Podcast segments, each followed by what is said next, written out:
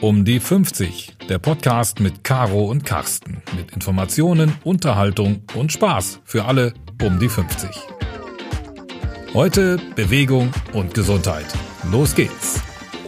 Herzlich willkommen bei einer neuen Ausgabe zu unserem Podcast um die 50.de. Heute geht es um das Thema Ernährung, Ernährungsberatung vielmehr. Denn viele von uns kennen das eigentlich auch. Den Jojo-Effekt beim Abnehmen, das Ziepen im Knie, die Nägel sind mal wieder brüchig und die Haare fallen aus. Liegt das jetzt eigentlich alles nur am Alter oder vielleicht auch an der falschen Ernährung? Ich habe mich mit Silke Prickartz getroffen und sie gibt uns Tipps und räumt auch vielleicht mal mit ein paar Irrtümern auf. Aber zuerst einmal herzlich willkommen, Silke. Und Silke, wozu braucht man dich eigentlich? Wann kommst du zum Einsatz? Hallo, guten Tag. Vielen Dank äh, für die Einladung zum Gespräch. Wo komme ich zum Einsatz? Ernährungsberatung. Das ist ein Thema, was so ein bisschen ausge, ähm, ja, ausgelatscht eigentlich schon ist, muss man sagen. Aber wo braucht man eine Ernährungsberatung? Wenn man Leute auf der Straße fragt, dann würden die sagen, Ernährungsberatung braucht man gar nicht, weil wir wissen alles.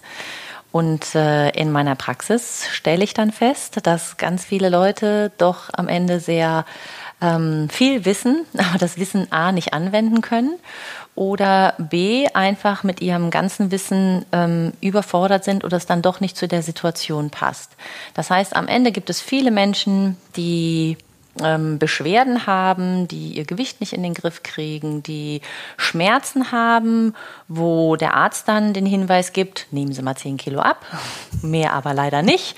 Und ähm, wo der Arzt dann auch schon mal den Hinweis gibt, naja, vielleicht haben Sie zu viel Stress und deswegen geht es Ihnen nicht so gut dann ähm, wird man langsam so ein bisschen nervös, weil man versucht schon viel, was äh, Veränderungen angeht, aber die Schmerzen, die Befindlichkeitsstörungen gehen nicht weg, das Gewicht geht nicht runter und dann sitzen häufig die Leute bei mir als letzte Station in der verzweifelten ähm, Annahme, dass ich ihnen doch äh, dann vielleicht helfen kann. Und das ist äh, letztendlich mein Job. Mein Job ist es zu gucken, wie lebt der Mensch, was ist er, was hat er für ein Essverhalten, ein Ernährungsverhalten, aber auch was hat er für einen Lebensstil, welche, ähm, welchen Job hat er, was, wie war seine Vergangenheit, wie war bisher das Leben. Also wir machen eine sehr ausführliche Anamnese. Ich gucke mir den Menschen als Ganzes an und dann äh, schauen wir, was ist denn die ähm, richtige Umstellung für den Menschen. Also es gibt nicht nur die eine Umstellung, sondern es gibt gleich einen ganzen Batzen von Umstellungen, wo man dran arbeiten könnte. Es gibt nie nur eine Umstellung und es gibt auch nie die Umstellung, sondern es gibt das immer nur in kleinen Schritten. Die Patienten, Klienten, die zu mir kommen, die kriegen immer kleine Aufgaben mit auf den Weg, so dass man Schritt für Schritt in eine anderen, in ein anderes System reinfinden kann. Die meisten, die jetzt zuhören werden und sich mit dem Thema Gewicht schon mal beschäftigt haben, werden äh, wissen, dass das gar keine leichte Geschichte ist. Man kann nicht einfach für eine Zeit lang irgendwas verändern und dann wird alles gut, sondern es ist so ein wachsender Prozess und ich muss nachhaltig sein. Dieses Thema Nachhaltigkeit, was wir im Moment in aller Munde ist, was wir überall besprechen, das haben wir natürlich bei uns im Bereich der Ernährung auch. Es funktioniert nur, wenn ich Schritt für Schritt meine Gewohnheiten verändere. Und das Spannende ist jetzt, die Gewohnheiten zu verändern, ist somit das Schwierigste, was dir jemand mit auf den Weg geben kann. Du musst einfach nur mal dein Besteck von der einen Schublade in der Küche in die andere räumen. Und du wirst sehen, zwei Jahre später rennst du immer noch zur ersten Schublade weil du so konditioniert bist, weil du das jahrelang praktiziert hast. Und jetzt plötzlich sollst du daran denken, dass es in einer anderen Schublade ist. Es ist immer, unser Verhalten ist immer eine Form von Automatismus. Und äh, das ist auch gut so. Wenn du jetzt überlegst, im Auto würdest du erstmal denken, äh, wo war jetzt nochmal Bremse, wo war Gaspedal, dann wäre das schlecht. Wir brauchen hier Automatismen, wir brauchen Dinge, die wir im Affekt machen. Wir machen das beim Essen aber auch. Und wenn jetzt einer sagt, naja, dann isst du jetzt mal was anderes, dann nimmst du mal 10 Kilo ab, dann versuchst du an deinen Gewohnheiten ähm, Dinge zu verändern und dann machst du das auch eine gewisse Zeit und dann äh, hat die Oma Geburtstag und dann sind irgendwelche andere Dinge, die passieren.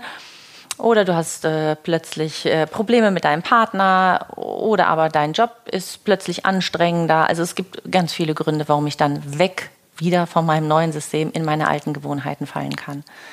Und deswegen gibt es nicht die eine Beratung, es gibt auch nicht das eine System, es gibt auch nicht das Lebensmittel, wo ich jetzt sagen kann, ist einfach Brokkoli, dann wird alles gut. Schade. Funktioniert so leider nicht. Es gibt kein spezielles Lebensmittel und es gibt auch keine ähm, Essensform, die für jeden die richtige ist. Es gibt keine Diäten, wo man sagen kann, die Gruppe XY isst jetzt einfach alle keine Kohlenhydrate mehr abends. Es funktioniert in der Praxis nicht nachhaltig. Und dieses Thema Nachhaltigkeit, das ist halt das, was wir ja eigentlich erreichen wollen, dass es auf Dauer so gut ist, bis der Deckel zugeht. Am Ende am liebsten. Naja, super. Das heißt, wenn ich mich selber mal anschaue, ne? also ich habe jetzt nun 10 Kilo zugenommen.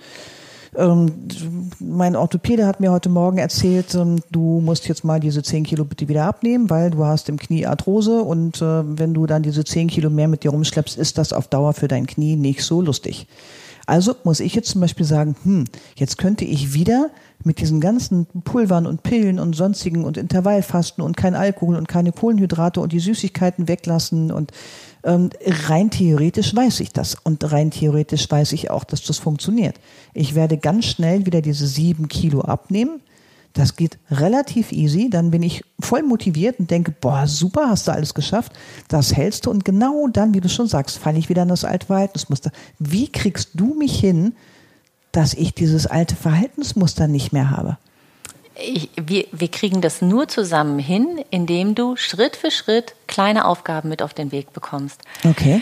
Und da geht es gar nicht darum, jetzt keine Süßigkeiten mehr zu essen oder solche Sachen, sondern wir müssen eine Grundbasis erarbeiten, wie du ausgeglichen ist und wie du auch zufrieden ist. Also du musst ja in eine Ernährungsform reinfallen, wo du sagst, ist total lecker, schmeckt mir total gut und ich will das anders gar nicht mehr essen. So, und das ist ein System, was wir Schritt für Schritt aufbauen. Und es geht, nochmal, es geht mit dem Prinzip, was du jetzt beschrieben hast, nimmst du in den ersten 15 Jahren, die du das praktizierst, immer wieder ab und immer wieder leicht auch. Du verlierst sieben oder zehn Kilo. Dein Problem ist aber, oder das Problem der Menschen ist, mit 25 Prozent dessen, was du verlierst, sind immer Muskeln. Mhm. Das heißt, du verlierst ja auch immer mehr an hilfreicher stoffwechselaktiver Masse.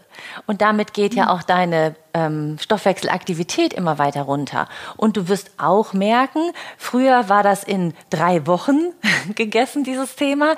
Jetzt brauchst schon drei Monate. Und irgendwann kommen die Menschen an den Punkt, dass sie sagen, ey, ich mach doch alles jetzt wieder so. Ich mach doch alles so wie früher. Aber ich, ich, ich schaffe gar nicht mehr abzunehmen. Es funktioniert nicht mehr. Das, was immer ein sicherer Garant mhm. war, alles das nicht mehr aufnehmen, sieben Kilo weg. Irgendwann geht das nicht mehr. Warum?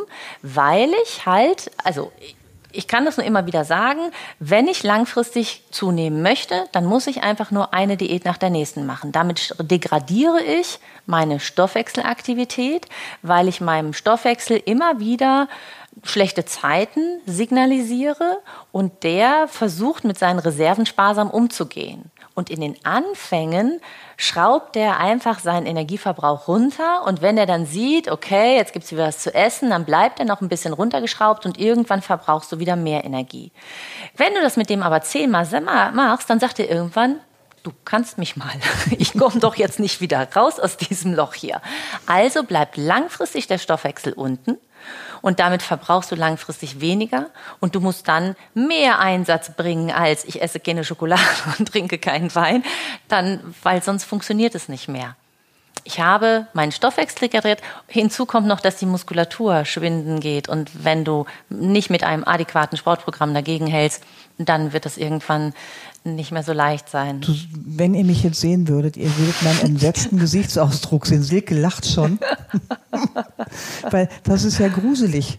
Das ist ja, das ist ja voll gruselig. Also das, das ist heißt, die Realität. Je, je, älter wir werden, also tatsächlich alle Menschen um die 50, die ab und zu schon mal dieses Thema der Diät gemacht haben, stehen und, und auch eigentlich abnehmen wollen, stehen jetzt tatsächlich vor diesem Jojo-Effekt und der Stoffwechsel sagt, du kannst mich mal. Äh, wie gruselig. Okay, aber du hast jetzt auch keine Mühe gegeben, mit ihm, ihn gut zu versorgen all die Jahre. Ich habe ihm die ganze Zeit erzählt, bau bitte das überschüssige Fett ab. Und ich habe ihn gestreichelt, den Stoffwechsel. Mhm. Ich habe ihm keine Schokolade mehr gegeben. Ähm, ich habe ihm keine Lakritze mehr gegeben. Und trotzdem fängt er jetzt an rumzuzicken? Mhm. Nein.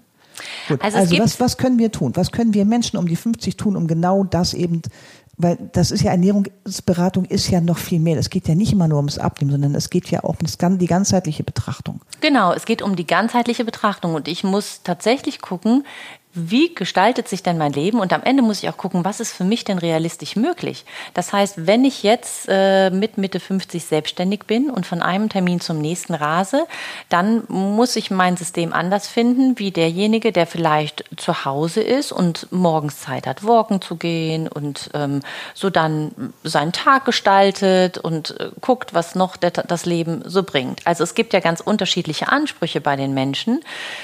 Und nochmal, das Allerwichtigste ist, eine ausgeglichene Basis zu finden. Das heißt, ich muss mich über den Tag verteilt ähm, zufriedenstellend und ausgewogen ernähren. Und zufrieden, mit zufriedenstellend meine ich, mir muss das Spaß machen, ich muss das lecker finden und ich muss ein Gefühl haben von, das tut mir total gut.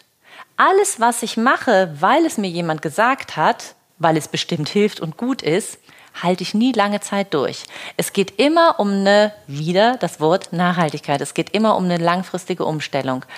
Und das, was wir in der Ernährungstherapie machen, und das ist ganz richtig, wie du das sagst, also wir haben natürlich mit Übergewicht zu tun.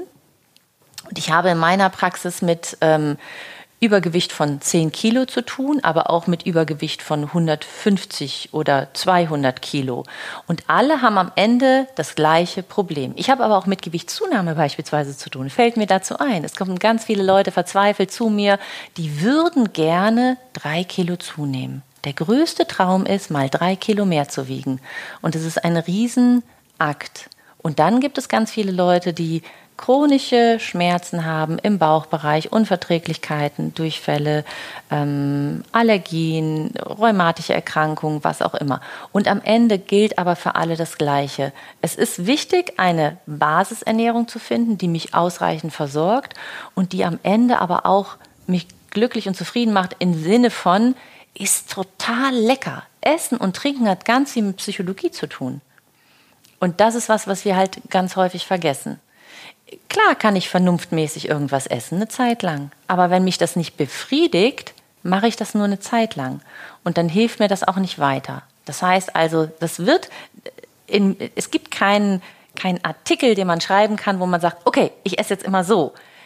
Das, ähm, das, das denken die Leute ja, immer. Das, wär das so wäre das Einfachste, ganz mhm. genau. Und das würden, würden sich auch viele wünschen, aber das gibt es nicht, sondern man kann das nur Schritt für Schritt erarbeiten und man kann immer nur gucken, was bist du für ein Mensch und was magst du eigentlich und was magst du überhaupt nicht und äh, was hast du aber eigentlich noch nie probiert und könntest du mal machen und wie kannst du das in dein Leben vor allen Dingen einbauen. Und das ist so die größte ähm, Problematik. Es gibt so ein paar Eckpunkte, die erfüllt werden müssen, die bei allen Menschen erfüllt werden müssen. Da können wir gleich nochmal zu kommen. Aber vom Prinzip her ist es eine ganz individuelle Geschichte. Und es gilt nicht die Regel, alle essen abends keine Kohlenhydrate mehr. Schade. Beispielsweise. Ja, wenn das so einfach gewünscht, wäre. Dass, dass ich von dir jetzt als Ernährungsexperte nochmal so ein paar ultimative Tipps kriege, die man unbedingt beachten sollte, um ähm, tatsächlich glücklich, zufrieden, schnell, nachhaltig abzunehmen. Und mhm. dass die Arthrose im Knie nicht mehr so weh tut und äh, dass die Nägel nicht mehr so brüchig sind und so weiter. Mhm. Aber du hast ja gerade angedeutet, es gibt so ein paar Dinge, die man grundsätzlich auch schon mal beachten kann, die jeder für sich auch zu Hause schon mal so mit umsetzen kann, ohne dass er gleich einen Termin bei einer Ernährungsberatung machen kann. Genau. Muss, es soll. gibt so ein paar grundlegende Dinge, die viele Leute dann von sich aus schon machen, ähm, die aber in der, ähm, in der Konsequenz einfach so wichtig gehen. Also das oberste Ziel, was, was wirklich jeder, jeder, der zu mir kommt, was jeder lernen muss, aber will oder nicht. Und da habe ich schon richtige Dramen erlebt. Da sind Leute schon in Tränen vor mir ausgebrochen, weil sie gesagt haben, sie nehmen mir mein letztes Stück Lebensqualität. Und zwar mit der Aufforderung, sie trinken keine süßen Getränke mehr. Und zwar überhaupt keine süßen Getränke mehr. Das bedeutet keine Cola-Limonade, keine Säfte, kein Kaffee gesüßt mit äh, Süßstoff oder Zucker. Nichts, was in irgendeiner Form gesüßt ist. Und da ist es völlig egal, wo diese Süße herkommt. Ob sie aus dem Agavendicksaft, aus dem Honig, aus, dem, aus Stevia, aus dem künstlichen Süßstoff kommt. Völlig egal. Wäre weder Zero noch Leitgetränke noch sonst irgendwas. Getrunken wird nur neutral. Das ist der Hauptkern einer meiner, von allen Beratungen, die ich mache. Das ist das allererste, was tatsächlich alle Leute lernen müssen. Danach wird es sehr individuell. Aber das ist ein total wichtiger Punkt. Also was trinke ich denn dann? Ich trinke Wasser, ich trinke. Köstlich frisches Wasser. Super. Mit oder ohne Kohlensäure, da geht's Völlig ja dann egal. schon los. Also Nein, das ist tatsächlich völlig egal. egal. Also hier geht's tatsächlich sehr, sehr einfach zu. Beim Trinken ist es ganz einfach. Genuss oder Befriedigung holst du dir über das Essen rein, aber niemals über das Trinken. Das ist immer ungünstig für den Körper. Ich, grundsätzlich muss ich immer sagen, ich muss vielleicht äh, kurz mal ein bisschen ausholen. Ich habe 13, 14-jährige Kinder in meiner Praxis mit einer Fettleber. So, wenn ich mit 13 Jahren eine Fettleber habe, habe ich die nicht, weil ich zu viel Alkohol getrunken habe. Auch nicht, weil ich zu viel Medikamente aufgenommen habe. Diese Kinder haben ihre Fettleber 1a, das sehe ich in der Anam- Anamnese dann, von zu viel Zucker. Und der Zucker, der in flüssiger Form in den Körper reingeschüttet wird. So, Süßstoffe haben ganz, machen ganz andere Probleme und sind damit aber auch eine Problematik, insbesondere in der Gewichtsreduktion. Das bedeutet, ähm, was am Ende an Getränken bleibt, ist Wasser. Egal ob mit oder ohne Kohlensäure, aus der Leitung, aus der Flasche, wo auch immer das Wasser herholst. Kalt oder warm, so wie du es gerne magst. Und das Wasser kann ich mit Zitrone beispielsweise versehen, also mit Zitronensaft oder ich mache einfach Scheiben rein.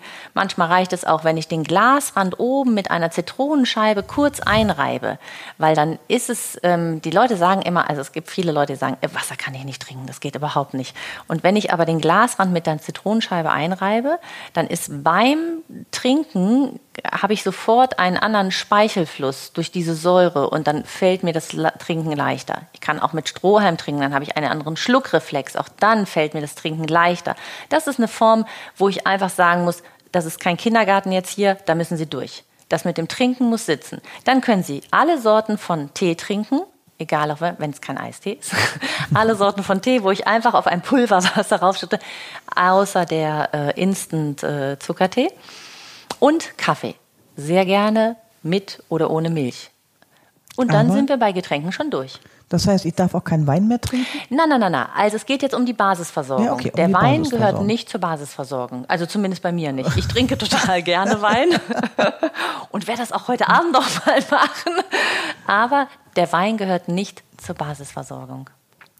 Okay, gibt es noch weitere zwei, drei Tipps, die du für uns als Basisthema hast? Weil Also neben den Getränken ist, ähm, spielt das Gemüse eine ganz wichtige Rolle. Wer, äh, also grundsätzlich äh, ist es immer die Frage, welches Verhältnis hat man denn so zu Gemüse? Und wenn das noch so ein bisschen gespannt ist, dann sollte man das auf jeden Fall ähm, verbessern.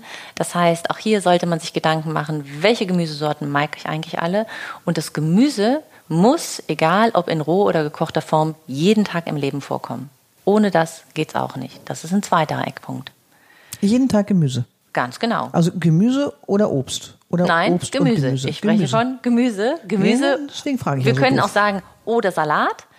Ähm, beim Salat ist es aber so, dass gerne Gurke, Tomate, Eisbergsalat, Paprika mit im Leben dabei sein darf, mich das im Leben aber nicht richtig weiterbringt. Das hat zwar wenig Energie, bringt mir aber keine Ballaststoffe. Das ist ein wichtiges Thema beim Gemüse.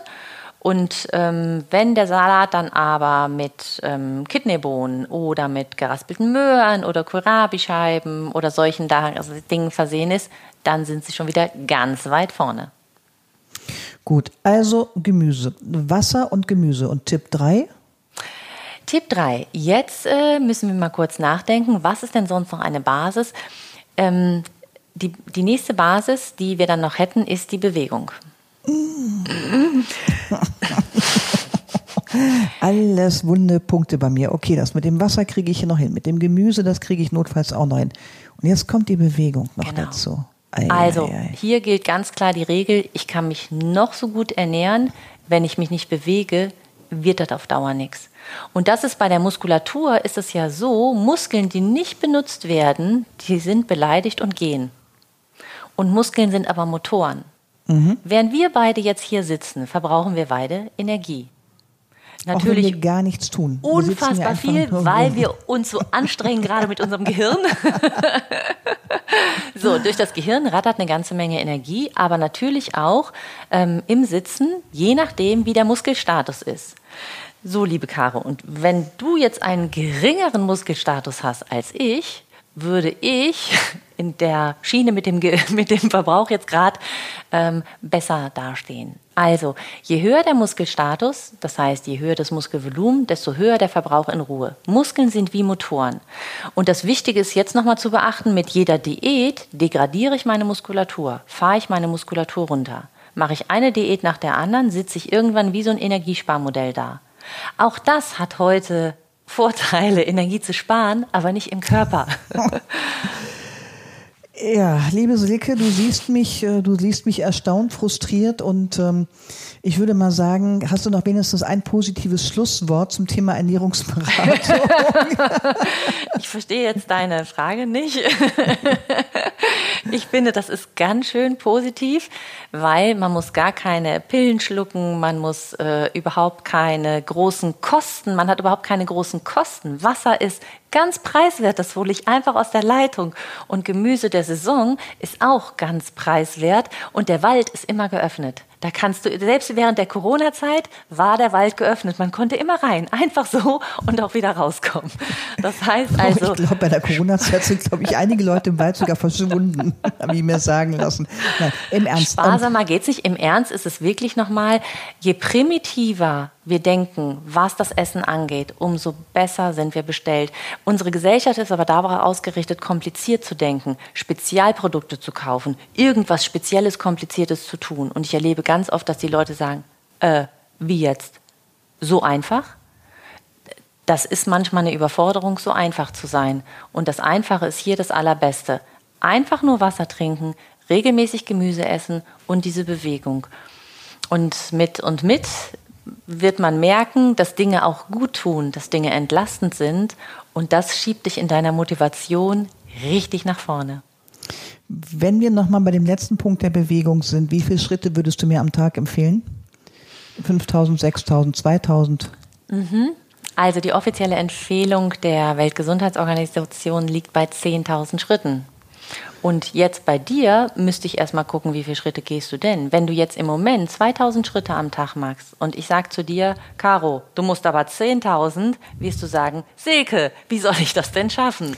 Also, das Doppelte von dem, was du jetzt machst. Wenn du zwischen 7 und 8 legst, leg noch eine kleine Hunderunde drauf und dann bist du bei den 10. Kein Problem für dich. Gut, ähm, ich bin jetzt hochgradig motiviert. Liebe Silke, ich äh, danke dir auf jeden Fall schon mal für Teil 1 unseres Interviews. Ich würde gerne noch eine weitere Folge mit dir machen zum Thema die zehn Irrtümer beim Essen und Trinken. Und vielleicht kannst du da noch mal uns äh, ein paar Tipps geben, wie das denn so tatsächlich mit der Ernährung aussieht. Vielen herzlichen Dank erstmal an dieser Stelle und wir machen noch eine Fortsetzung. Bis bald. Bis bald, sehr gerne. Tschüss. Tschüss. Thank you.